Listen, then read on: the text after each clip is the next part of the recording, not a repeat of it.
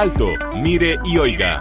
Con Urbano Ríos. Un consejo de la palabra de Dios que le ayudará en el diario transitar. Josué 1.8. Así prosperarás y tendrás éxito.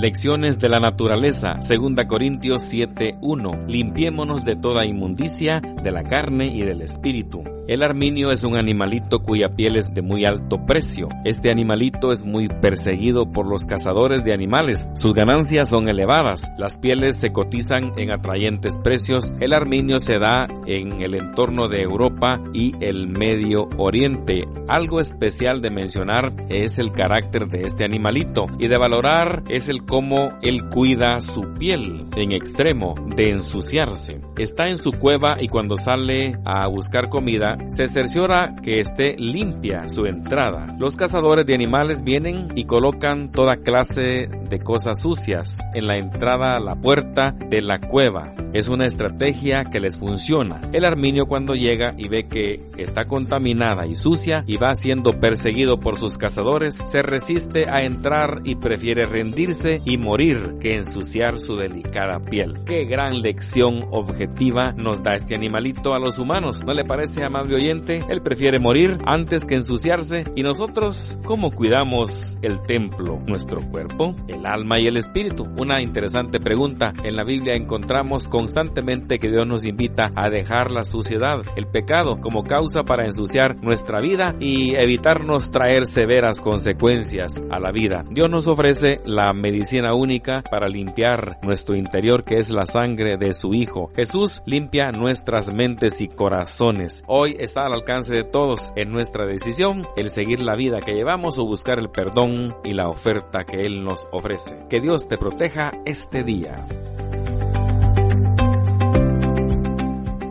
Alto, mire y oiga. Con Urbano Ríos, un consejo de la palabra de Dios que le ayudará en el diario transitar. Josué 1.8. Así prosperarás y tendrás éxito.